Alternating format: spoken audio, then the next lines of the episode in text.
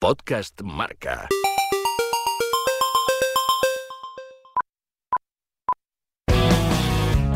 Todos debemos un día mirar para adentro. Para ver hay que mirar. El toque de Lorena, con Lorena González.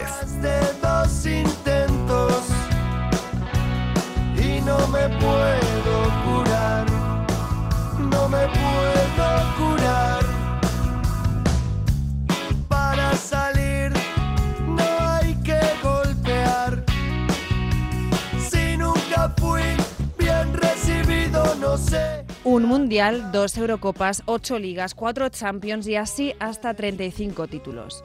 En eso, alguien podría igualarle. Pero, ¿y si hablamos de jugar y hacer jugar al fútbol, al mejor fútbol, a marcar un antes y un después en la historia del fútbol, del mejor base de la mejor España?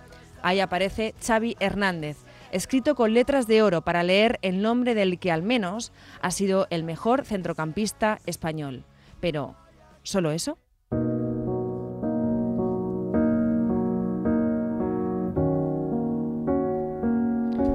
Hace apenas unos días, Xavi, a sus 38 años, anunciaba que colgaba las botas. Lo hacía después de disputar su último partido con el Al-Assad qatarí, donde empezará a ser entrenador.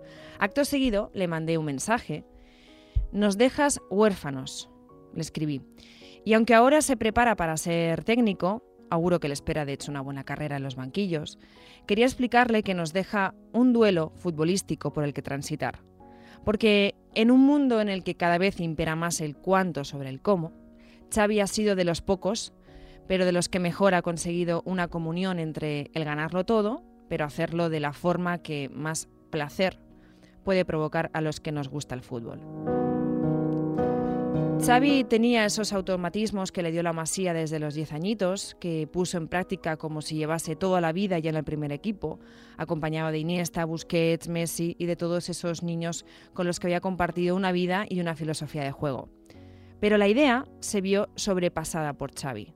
Logró incluso trascender a ella, porque muchos insisten en que esa idea, la de tratar el balón, eh, pero es que son muchos los que tienen esa intención en realidad y cada vez más. Xavi trataba bien el balón, pero no se quedó en la intención o en el tópico. No solo conseguía tocar y tocar la pelota para atacar y defender, sino que sabía hacerlo de primeras, con ritmo, con el control, sin perderla, siempre asociándose con quien debía, cuando debía, justo en ese espacio, siempre con la mejor opción. Ya recibía el balón orientado para el siguiente pase, haciendo una lectura previa, esa que solo los superdotados del fútbol consiguen hacer. Lo hacía siempre antes. Él ya sabía dónde y a quién, casi de memoria, haciendo que nos preguntásemos si podría hacer todo aquello con los ojos cerrados, y probablemente sí. Es el que hacía correr al rival detrás de la pelota como en un patio de colegio. A veces le pregunto a futbolistas en qué momento se dieron cuenta de que podían tomarse el fútbol como, como un modo de vida, de que son distintos al resto. La mayoría no me sabe contestar.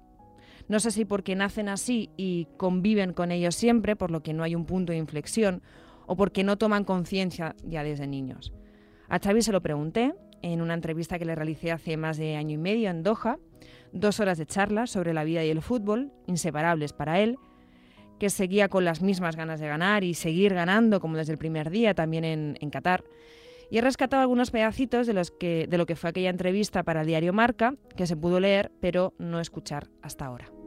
Con cinco añitos, un niño hermano de dos hermanos mayores y de una hermana pequeña. Mis padres y mis abuelos vivían en, en la misma casa, éramos ocho en un, en un piso muy, muy pequeño, muy pequeño.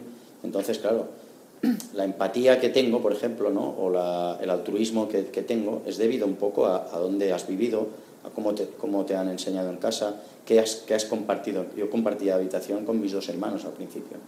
Cuando nació mi hermana, cuando ya era más mayor, pues hicimos una, separación. Mis hermanos mayores en una habitación y yo con mi hermana. ¿no? Pues de alguna manera, cuando murió mi abuelo, mi hermana ya se hacía mayor y necesitaba un poco más de intimidad. Pues le dije que, que bueno, y a mí iba yo con mi abuela, que no me importaba. Pues todo eso, mi convivencia en casa me ha hecho ser altruista, empático, pues una, una persona muy familiar, muy, un núcleo muy unido en casa, pues que nos ha hecho ser de, de la manera que, que soy ahora. ¿Con siempre 10 ligado, añitos? siempre ligado al fútbol, ligado al fútbol. Detrás, mi padre era entrenador, jugador fue, eh, a mi madre le gusta el fútbol, o sea, en casa se ha vivido casi, el fútbol era como una pasión, una religión para nosotros, ¿no? Entonces, ligado al fútbol, con cinco años, pues, chico de Tarrasa, iba al colegio, normal, iba a jugar a fútbol, que era su pasión, o sea, cuando tenía un tiempo libre, un rato, iba a jugar al parque, a la plaza, al campo de fútbol del, del Jabac de Tarrasa, luego al Tarrasa, o sea, sí que es verdad que yo ya me veía un pelín diferente. Yo podía hacer más cosas que los niños normales jugando a fútbol, ¿no? Tenía un talento innato, sí, sí lo tenía. Pero bueno, cuando viene el Barça dices, eh, ¿Cuándo se coge conciencia de eso? eso cuando entras en el Barça te das cuenta de la, de la magnitud que es el club, o sea, la magnitud que es, te, te, te enseñan a respetar a todo el mundo, los valores. No, pero darte cuenta tú, No, desde que de tienes que conciencia prácticamente. Desde que tienes conciencia te das cuenta pues, que a lo mejor ese balón que no que este chico no lo puede levantar, pues yo lo levantaba. O ese gol que no parece que no va a entrar y, y yo, y yo lo, po- lo podía hacer entrar. Eso te das cuenta enseguida, ¿no? Se dio cuenta y de la mano de Fran Rijkaard Xavi adquirió una nueva dimensión en el Barcelona. El Barça perdía los títulos que ganaba el Real Madrid, pero ya con la llegada de Laporta y el, técnico holandés, que quería un centro del campo con jugadores de corte físico como Van Bommel, Edmilson o Mota, pero tras la llegada de Davis, eh, el holandés ya apostó por un 4-3-3, adelantando y, y dando más libertad a Xavi. Así que dos ligas, dos Supercopas de España y una Champions League ganaría bajo las órdenes de Rijkaard. Y a partir del 2009, con Pep Guardiola de entrenador, Xavi firmó su mejor guion. Dos Champions, tres Ligas, tres Supercopas de España, dos Copas del Rey, dos Mundialito de Clubes y dos Supercopas de Europa. El centrocampista siempre ha destacado la Champions del 2009, la lograda en Roma ante el Manchester United. Fue la segunda de Xavi, eso sí, pero la primera en la que fue parte activa, ya que en, en 2005 pasó una temporada muy mermada por las lesiones. Sin grandes cualidades físicas, sin destacar en nada, pero en todo, casi todos los compañeros que han tenido a Xavi al lado reconocen que les ha hecho mejor futbolista. Y yo le hice la pregunta a la inversa. Yo soy un futbolista que necesita el compañero al lado. Yo por, yo por mí mismo, sí, algún un tiro fuera del área puedo hacer, algún regate, pero individualmente no soy un jugador poderoso. O yo soy poderoso cuando el juego posicional, cuando todos los compañeros están posicionados bien para pasar el balón, saber dónde está el compañero. Yo sí que tengo eh, velocidad mental. Velocidad mental sí la tengo, muy rápida, pero física no. Entonces necesito al compañero que venga, que se me asocie. Eso lo, neces lo he necesitado toda la vida. y, Y el Barcelona, como ha jugado a lo, a, a lo que yo... ha jugado a, prácticamente adaptándose perfectamente a mis condiciones. Es verdad. ¿Entiendes? Porque en otro club igual no hubiera destacado tanto, pero en el Barcelona he destacado y en la selección porque jugábamos a lo que realmente, pues, hoy yo creo que es el, el fútbol, el mejor fútbol para practicar, ¿no? Fútbol asociativo, triángulos, entender dónde está el espacio libre, dó- dónde está el compañero libre. ¿Eso quién es el que más mejor te lo entendía? Hombre, Iniesta. Iniesta es muy bueno en eso. Busquets, por ejemplo. Busquets, Busquets es un máster. O sea, Busquets lo hace todo bien, todo. O sea, es un máster. Iniesta otro. Messi ya no te digo. O sea, Messi es un máster a nivel colectivo y individual. Por eso es el mejor futbolista del mundo. Único, irrepetible, seguramente como su Barça, un estilo que marcó una época y que él fue el principal abanderado. Por España, por toda Europa, por Sudáfrica, por eso para él lo más fácil, pero difícil a la vez, es jugar en el Barça. Por ejemplo, Thiago se marchó con todo su, con todo su derecho. Pagó la cláusula y se fue al Bayern de Múnich porque dijo, oye, pues aquí no tengo oportunidades, pues prefiero irme a otro sitio que me dan la oportunidad, me voy a un, con un entrenador que era Guardiola, pues oye, pues es lícito, para, adelante. ¿eh? Pero el Barcelona y los jugadores deben tener paciencia para triunfar en el Barça. Es el club más difícil del mundo, ¿Por qué? porque se exige ganar jugando bien. En el Madrid también. No, no, no, no. Te equivocas. El Madrid gana 1-0 en el minuto 93. O, o ponle 3 a 2, remontando un partido desastroso. Y eso es lo mejor que hay de Madrid. La épica, espíritu Juanito, el clavardiendo. En Barcelona no tenemos eso. En Barcelona ganamos 1-0 en minuto 90. Y toda la semana analizamos qué ha pasado. ¿Qué ha pasado? ¿Por qué no hemos tenido tanta posesión? ¿Por qué nos han hecho tres ocasiones? ¿Por qué nos han tirado 10 corners? ¿Por qué no hemos atacado con los laterales? ¿Por qué la superioridad por dentro y no por fuera? ¿Por qué? ¿Por qué? ¿Por qué? ¿Por qué? ¿Por qué? ¿Por qué? ¿Por qué? Madrid no hay porqués. En Madrid ganas, se acabó debate. Madrid es ganar, tener un gen ganador, no hay duda. Pero el Barça es ganar y convence al aficionado y al socio. Por eso es tan difícil. No existe un club así. Barcelona solo. ¿Y te he escuchado alguna vez decir como que el Barcelona, que la mentalidad de... que el Real Madrid es superior seguramente en esa mentalidad ganadora de que se lo cree. Aunque esté en un peor momento, Sí. lo hemos visto, por ejemplo, la séptima. No ganaba ni, ni de coña. Mm, Nadie le daba por favorito, pues Ujú. le gana a las Juventus la séptima. Ujú. Eh, ahora, bueno, este año no, el año pasado, o sea, siempre como que se lo creen Bueno, no. Más Es que otra mentalidad. la diferencia entre Barcelona y Madrid, creo que, que tanto o sea, aficionados, eh, futbolistas, cuerpo técnico y prensa, cuando las cosas van mal se unen. ¿Entiendes? En Madrid no hay oposición a la presidencia del, Madrid, no hay.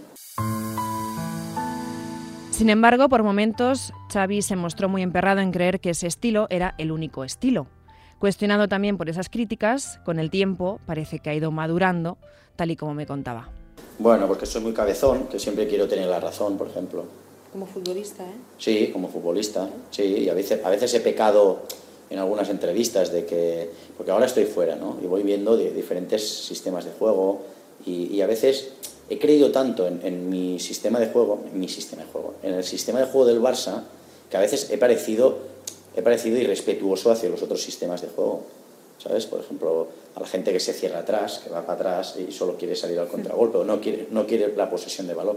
Estaba tan enamorado yo de, de- de- de mi- ese sistema de juego que he parecido incluso a veces pedante o soberbio para nada. ¿eh? Yo respeto, tengo mucha humildad. Pero como estaba tan orgulloso de que el Barcelona, con ese sistema de juego, triunfáramos, yo me sentía en una nube. Entonces parecía que no respetaba, por ejemplo, a Simeone o al Atlético, o no, no, todo lo contrario. O sea, tiene mucho mérito también. Tiene mucho mérito. Cualquier sistema de juego tiene mérito. Ahora, a mí no me Si gusta. está bien, si está bien ejecutado. Exactamente, por, por ejemplo, Simeone lo hace a la perfección el suyo, pero a mí no me gusta, perdona, pero yo, yo si no tengo el balón en mis pies, en mi poder, yo no, yo no, no, no concibo el juego así. Si tú eres mi rival y tú tienes todo el rato, eh, eh, pam, y te la vas pasando y yo voy mirando, yo no me lo estoy pasando bien. Pero, pero comprendo o entiendo o respeto, respeto que otra persona diga, ah, pues ya vendrás, ya vendrás, ataca y luego yo te contraataco. Pero esa- ese sistema a mí no me gusta. Yo prefiero, de alguna manera, ser protagonista en el juego o proponer algo. En mi caso, o mi modo de ver el fútbol, no veo que propongan cosas. La siguiente pregunta es esa, pero antes quiero que termines diciéndome más carencias. Más carencias, pues muy, muy cabezón. A veces soy muy de mi pensamiento y, ¿sabes? No, no, a mí no me saques de... No, y ahora he aprendido más con madurez, pues de alguna manera escuchar a, ¿sabes? A otra, a otra persona que me está debatiendo lo que yo estoy pensando o llegar a un punto intermedio. He sido muy cabezón en lo mío, pero también me ha ido bien siendo cabezón. Soy impaciente, soy muy impaciente, o sea, las cosas las quiero ya, ya. O sea, eh, vamos, eh, que si hay que hacer algo, lo hacemos ya, ya, ya. Cabezón, impaciente y Xavi piensa en clave de fútbol y lo explica sencillo como jugaba él, por ejemplo cuando describía lo que es un tercer hombre. Os leo ese trocito. El tercer hombre es imposible defender. Te explico lo que significa. Imagina a Piqué queriendo jugar conmigo, pero yo estoy marcado, tengo un marcador encima, un tío muy pesado.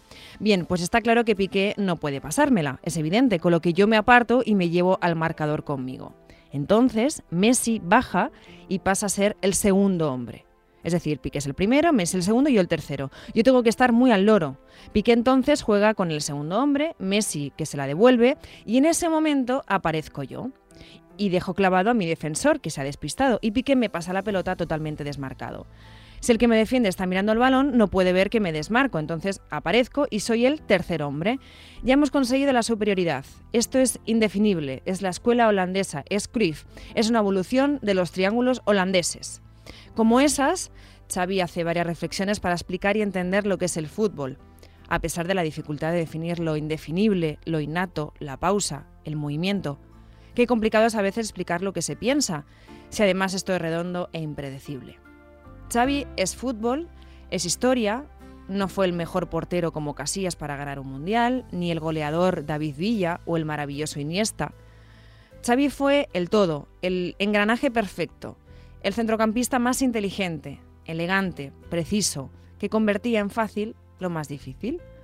Porque no solo ganó todo lo habido y por haber, sino que fue la pieza fundamental para marcar un estilo, el del mejor Barça y el de la irrepetible España, el del mejor futbolista español de la historia.